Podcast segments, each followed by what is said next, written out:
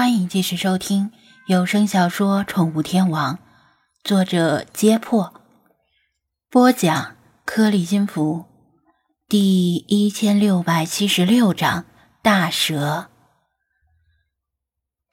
繁星大厦会议室里的所有人，他们都在思想或者行动上抗拒过，但最后还是接受了自己的命运，正如这条白蟒。去吧，要来人了。”他说道，“我得准备一下。”旁边不远处有一间废弃的小木屋，屋顶用茅草搭成，但现在已经没了屋顶，连墙壁都只剩三面。也许是毁于战火，也许是毁于猛兽。毕竟这个时代还属于蛮荒时代。很多猛兽的体型比两千年后要大得多。他直接从残缺的那面走了进去。木屋可用家徒四壁来形容。墙角里是一张垮塌的木床，唯一可以被称为家具的东西只有一木柜子。毕竟住在这里的人也没什么值钱的东西要藏起来。屋门口是一个用石头垒成的灶台，一口缺了好几个角的铜锅架架在灶台上，锅底被熏得发黑，灶里满是冰冷的灰烬和燃烧过的焦炭。他径直走向木柜，掀起盖子，看到了他想要的东西，是一身破衣服，但洗得还算干净。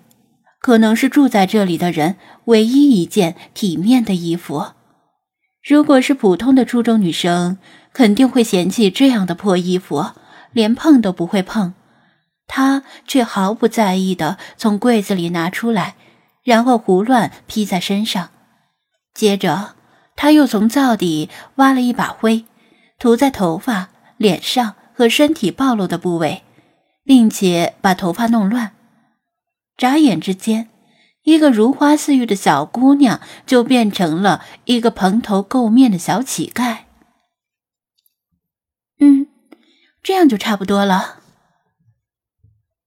他对自己的装扮很是满意，反正黑灯瞎火的，什么也看不清，这样就足够了。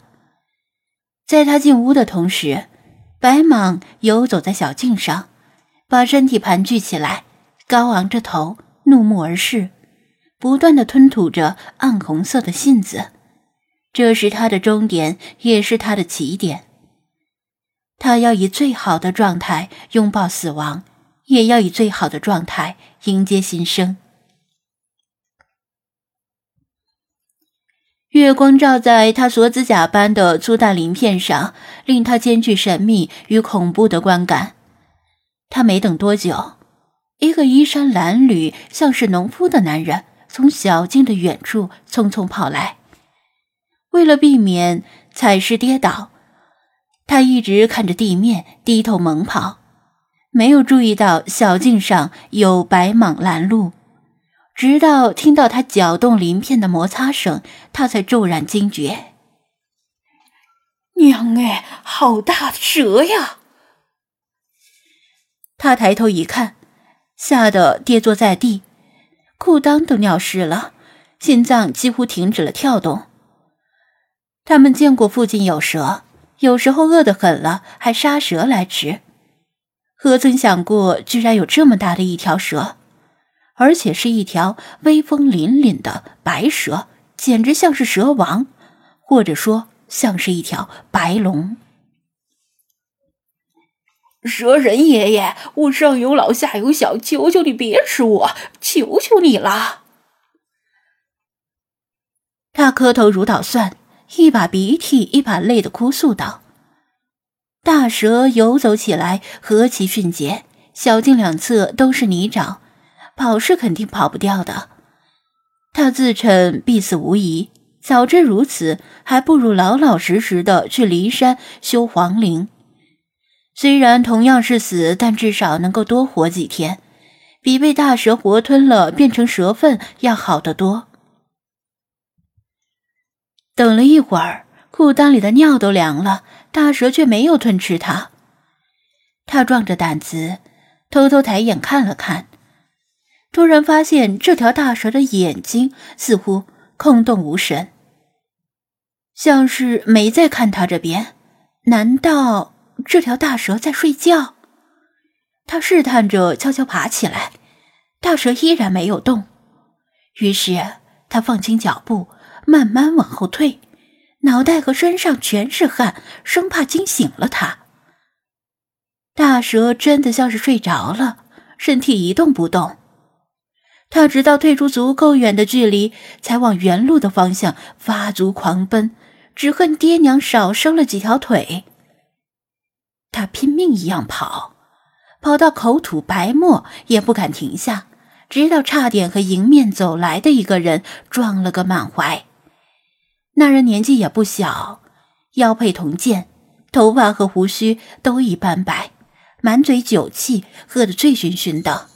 不过举手投足之间，自有一番摄人的气度。站住！何人狂奔？那人喝道，手握住剑柄，努力睁圆醉眼打量着他。农夫认出了佩剑男子，像是看到救星一样，上气不接下气的说道：“厅厅长，前有大蛇挡境，愿还。”他负责探路，这片森林只有一条能走的小径，其他地方看似厚实的落叶，实则踩上去就是没顶的泥沼，根本无路可走。既然大蛇盘踞了唯一一条路，他们前进不得，只能后退。佩剑男子醉意正酣，闻言豪气顿生。附近虽然有蛇，却没有见过特别大的蛇。他笑着：“农夫见识短浅，怕不是看到成年男人胳膊这么粗的蛇，就当成了大蛇。”壮士行何为？借着酒意，他锵啷一声，猛然拔出铜剑，倒是把农夫吓了一跳。亭长不可呀，此蛇甚巨。农夫想拦住佩剑男子，因为那条大蛇绝对不是人力可以杀死的。如果把他从睡梦中惊醒，无异于送饭上门。佩剑男子酒意上涌，不耐烦地拨开农夫，大踏步向前走去。农夫捶胸顿足，他和同伴们目佩剑男子高义，誓言追随其左右，不忍佩剑男子就这么去送死。但是他实在被大蛇吓破了胆，不敢单独跟着佩剑男子一起去。想到其他人，他赶紧又往后跑。跑出一小段路之后，前面出现火光，几个同样衣衫褴褛的农夫围着篝火烤食山薯。见他回来，他们邀请他一起吃烤山薯。他哪里顾得上吃，气急败坏的把事情经过讲了一遍。众人皆是大惊，他们誓言追随佩剑男子，自当生死相随。于是踩灭篝火，纷纷拿上防身用的家伙，命他引路前去接应佩剑男子。就算是死，也要一起死，如此方不负佩剑男子义士众人之德。佩剑男子至少还有一把铜剑，这些农夫手里的武器只有木棍和石头绑在一起的锄头。根本伤不得大蛇铁甲般的鳞片，就算去了，恐怕也是给大蛇送过冬的储备粮。探路的农夫心中叫苦不迭，但大家都要去救佩剑男子，他如果不去，岂不是显得他贪生怕死？他虽是农夫，也知知恩图报，宁死也不愿受人轻视。罢了，他把牙一咬，心一横，大不了把这条命还给佩剑男子。